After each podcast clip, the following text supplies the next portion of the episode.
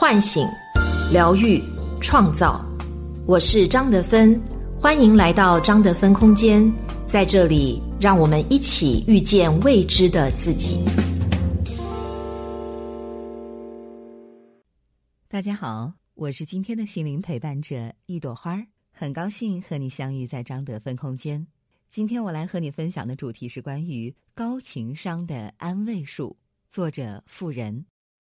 前些日子热门剧集《三十而已》已经大结局，很多人最欣赏的女主角顾佳说她是双商极高的智慧女性，而在她身上，我感触最深的一点是她极高超的安慰人的能力。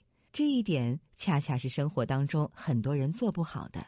比如说，她的闺蜜钟小琴胎停小产，与丈夫陈宇激烈冲突后，穿着睡衣身无分文的来到她家。他虽然震惊，但并未马上询问，而是采取了这些行为：拥抱进门，拿上毛毯，冲泡感冒药，打上热水泡脚。这很快让小钟体会到了安全感和轻松感。等情绪稳定之后，开口倾诉事情的原委，末了温柔地说一句：“今晚你跟我睡吧。”再来就是儿子参加同学的生日派对，被不怀好意的同学家长锁进卧室。顾家赶至时，儿子一人被锁在房间里，哭得撕心裂肺。顾家见状，并没有立刻向家长发难，而是蹲下拥抱，不断的抚慰哭泣中的孩子。理性克制，善于倾听，不评判、不否定他人的情绪，行动慰藉，给予陪伴等等。顾家在剧中安慰他人时表现的这些特质，恰恰就是有效安慰的本质。前段时间我写过一篇关于安慰的文章，很多读者留言说想要学习具体的安慰方法。那今天我们就一起来践行一下。首先是安慰的第一步，情感层面的支持。这样做是让对方接纳和释放情绪，先在心理上获得安全感，将激动的情绪暂时平稳。那么，如何具体的给予情感层面的支持呢？首先是引导他语言倾诉。心理学上认为，倾诉可以通过说出心事，释放很多心理压力，减少一个人纠结的时间，从而改善情绪。当一个人能够用语言把自己的遭遇和感受说出来时，这件事情造成的负能量已经减弱了一半。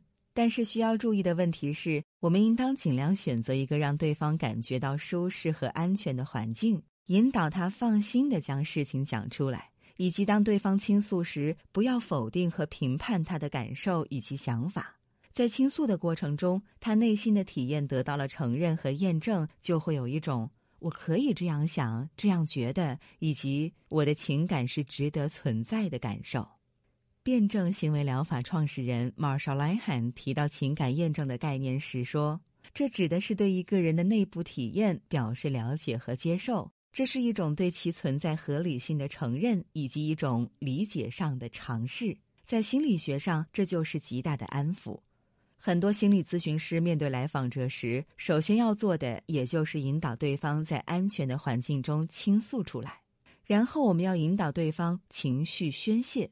在《请回答一九八八》里，天才围棋手阿泽输掉了一场重要比赛，内向的他独自一人坐在房间里揉着太阳穴舒压。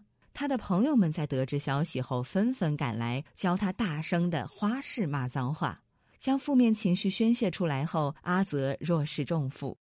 有的时候啊，挫折和不幸来得太突然，如果当事人个性较为内向，或者对于他人以及对环境缺乏安全感，不愿意或者暂时无法语言倾诉时，应该帮助他找到合适的方法宣泄情绪，这就是不错的安慰。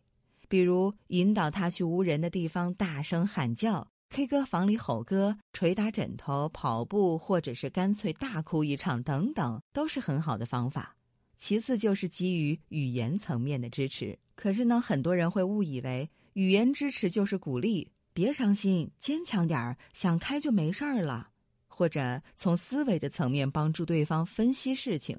你不该这么想，你应该这么想。还有一种情况，在父母对孩子的安慰中较为常见。我早就跟你说过了，这种居高临下式的直接批评。以上这些安慰都不能给予一个人有效安慰，需要在语言层面去尽力避免。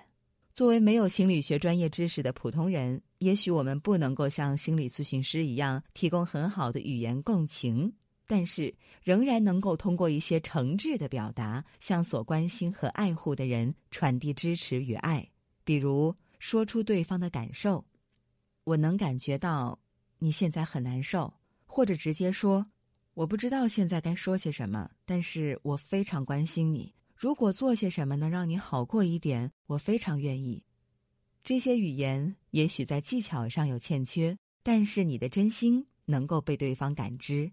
真挚的关心和发自内心的表达，带给他人的安慰会胜过所有的技巧。最后就是行为层面的支持，比方说肢体接触。发展心理学家亨利·哈罗在他的经典心理学实验中就证实了接触安慰的科学性。身体上的接触能够给人带来巨大的安慰力量。心理学专家认为，当一个人的心理状态受损时，适当的肢体接触会给予他一种无形的力量，比如说拥抱、握住手、搂住肩、轻轻地拍一拍对方等。其次就是客观的分析情景。安慰就是要帮助对方解决问题，其实这是个悖论。事实上，在大多数情况下，我们没有办法直接把对方拽出痛苦的深渊，因为每个人人生的承担者只能是自己呀。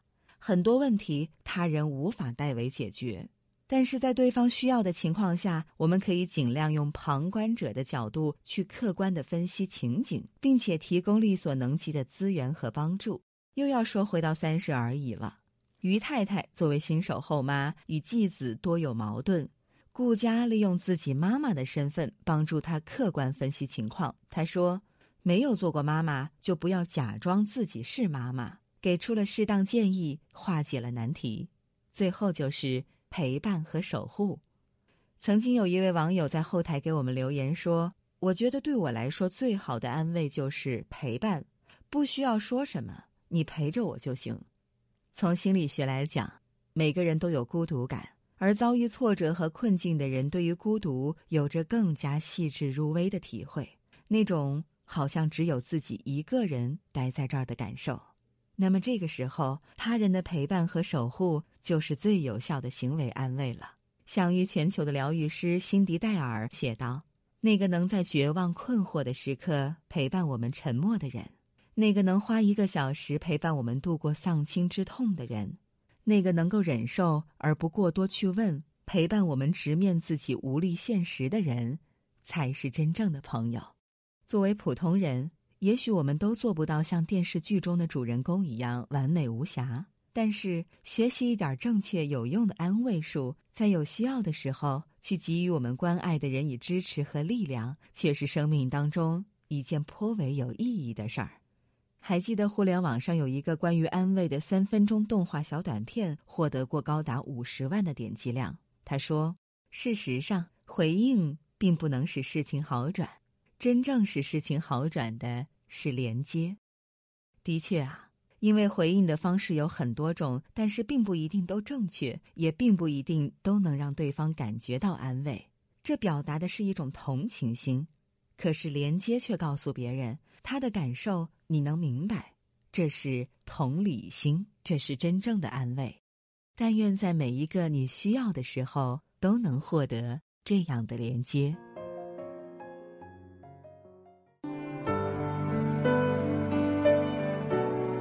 我是张德芬。如果你想和我有更多的交流和互动，欢迎搜索关注微信公众号“张德芬空间”。心灵之路上。我会和你一起成长。